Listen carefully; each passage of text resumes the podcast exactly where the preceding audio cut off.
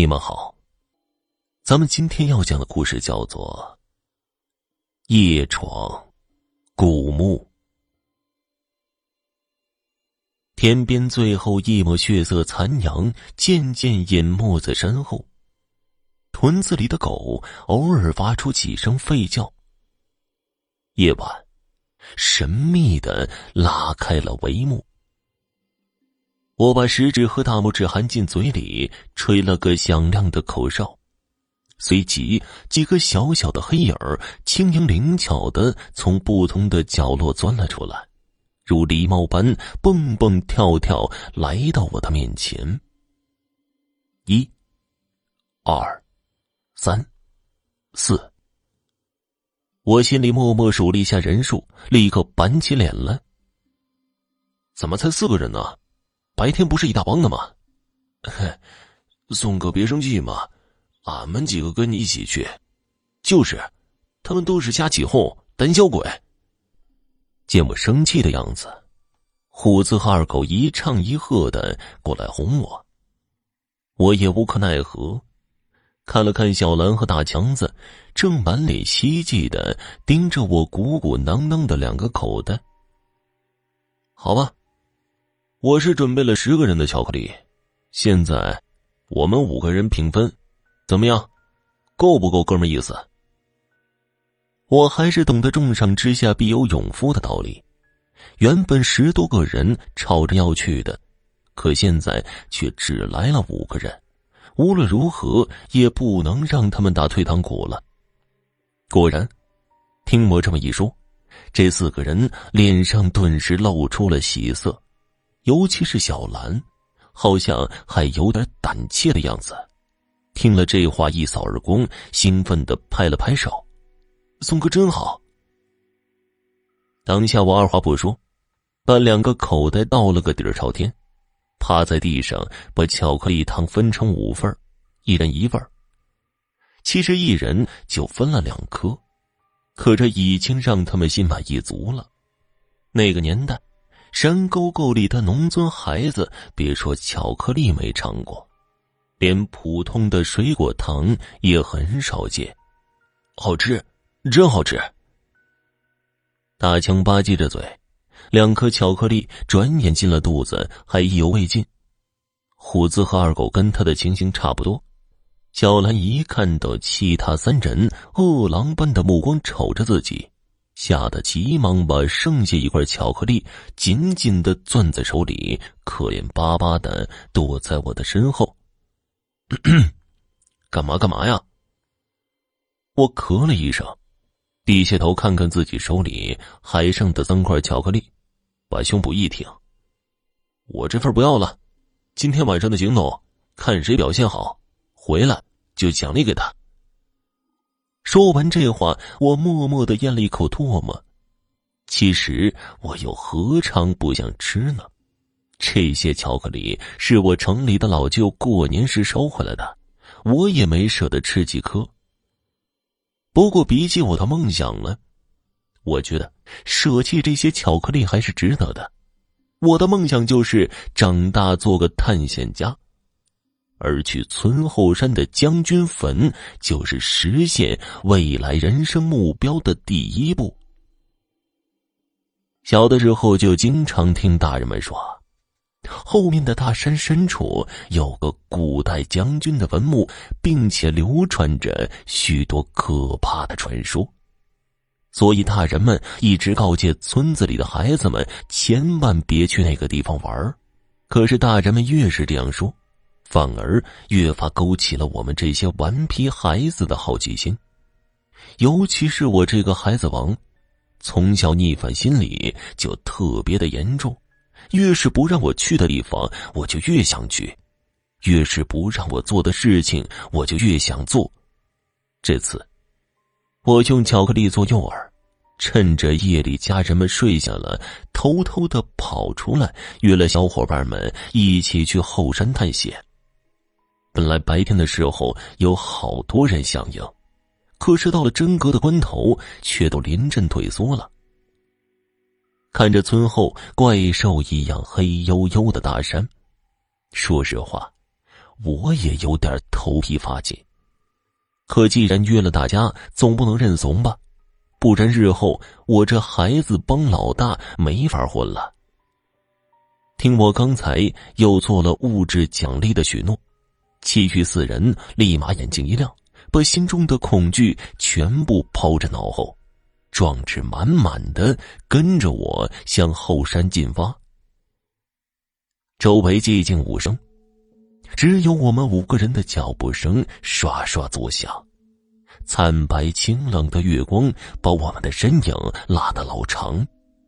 不知走了多久，村子已被我们远远的抛在身后。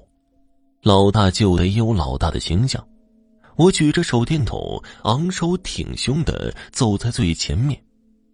突然听见身后发出“啊”的一声尖叫。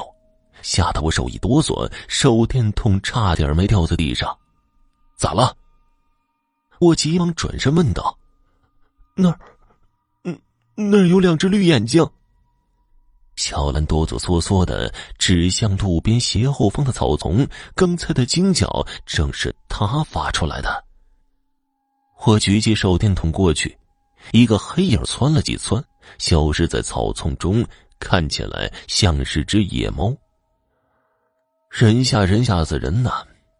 女孩就是胆小，早知道不带她来了，弄得一惊一乍的。啊，一只野猫至于吗？我叹了口气，转身继续向前走，身后的三个人也忍不住责怪起小兰来。小兰也觉得不好意思，默默的跟在我身后不出声。只是悄悄的伸出手，紧拉着我的后衣襟。终于找到了将军墓的所在，在一棵面目狰狞的大树下，手电照射下，半截残破的断碑依旧斑驳挺立着，说不出的诡异。石碑上模模糊糊，好像有几个字。虎子好奇的走近了去看。谁知脚下一陷，整个身子蓦的凭空不见了。虎子，虎子！我们几个大叫着奔过去，才发现石碑前面竟然有个黑漆漆的洞口，半掩在草丛里。虎子就是从这儿掉进去了。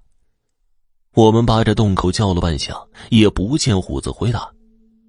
没办法，只能硬着头皮下去找他。我们四个手牵手，试探着向洞里爬。洞口向下一路陡坡，不小心就会滚下去。我们小心翼翼的向下摸索，不时的互相提醒。我依旧举着手电，走在最前方，一边轻声的呼唤着虎子。突然。手电光照到前面不远处有个影子，一动不动的站在那儿。我试探着问道：“虎子，是你吗？”然而却没有回音。这时我感觉身后的小兰用力抓紧了我的手，似乎想说什么，却又忍住了。我回头看他，却突然呆住了。后面明明应该有三个人，可现在怎么变成两个人了？小兰，大强子，二狗呢？走在最后的二狗怎么不见了？我问他们两个，小兰一脸的茫然，大强子也说不知道。这下好了，一个没找到，另一个又丢了。再看前面那个黑影儿，居然消失了。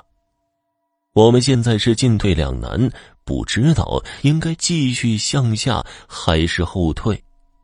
商量了一下，决定还是向洞中走去。毕竟已经走了一半，先找到虎子再说吧。我叮嘱小兰和大强的拉紧手，千万别走散了。我们三个最终来到一间墓室，看到一口红彤彤的棺椁，想必这里面就是那口古代将军的尸骨。我们互望了一眼，决定还是别打扰他的安宁。正要退出去，却听到棺材里面传出砰砰砰的敲打声，还伴着虎子的叫喊。天哪，虎子怎么会跑到棺材里去呢？我们三个急忙上前，用力想推开棺盖可使出吃奶的劲儿却纹丝不动。只听见虎子的声音越来越虚弱，最后没了动静小兰提回村找人来帮忙。现在想想，也只有这个办法。我们三个转身向洞外跑去，却怎么也找不到原来的路。洞里出现了许多洞中洞，偏偏手电又没了电，我们就像是没头苍蝇一般在黑暗中乱闯。我在这儿呢，你们快过来呀！黑暗中响起二狗的声音，没错，是二狗。大强子率先奔着声音的方向跑去，我和小兰也摸索着跑过去。可是，当我们俩跑过去，却撞到了冰冷的石壁，压根儿没有二狗和大强子的影子。他们去哪儿了？我和小兰异口同声的问出这句话，绝望的喘不上气来。现在只剩下我们两个人。其他三个人就这么莫名其妙的消失了。我紧紧握着小兰的手，恨死了自己，为什么要怂恿伙伴们来这个鬼地方？松哥，我怕。小兰不住的颤抖着，我刚想安慰她几句，却猛地发觉她的手越来越冷，我仿佛抓到了一块冰，寒气侵骨。小兰。你的手怎这么凉啊？话音未落，我就看到一双泛着绿光的眸子。我猛地甩开小兰的手：“你不是小兰！” 打扰了将军的安宁，你们该死，该死！一串非人类的怪笑声响起，接着我就觉得自己的脖子被牢牢的掐住。就在丧失意志的一瞬间，我听到远处隐隐约约传来父亲的呼喊：“大松！”等我醒来的时候，身边围了一群村子里的人，父亲正关切的看着我。然后，我看到了小兰、大强子和二狗，唯独没有看到虎子。虎子呢？我一咕噜身爬了起来，焦急的问道：“我们砸开了棺材，可是已经迟了。啊，你们这些娃儿啊，咋就不听话呢？”父亲指了指下面的洞口，随即听到虎子妈撕心裂肺的哭嚎。天已经蒙蒙亮了。我终于看清了旁边残碑上刻着的几个字：“打扰将军安宁者，死。”听众朋友，本集播讲完毕，感谢您的收听。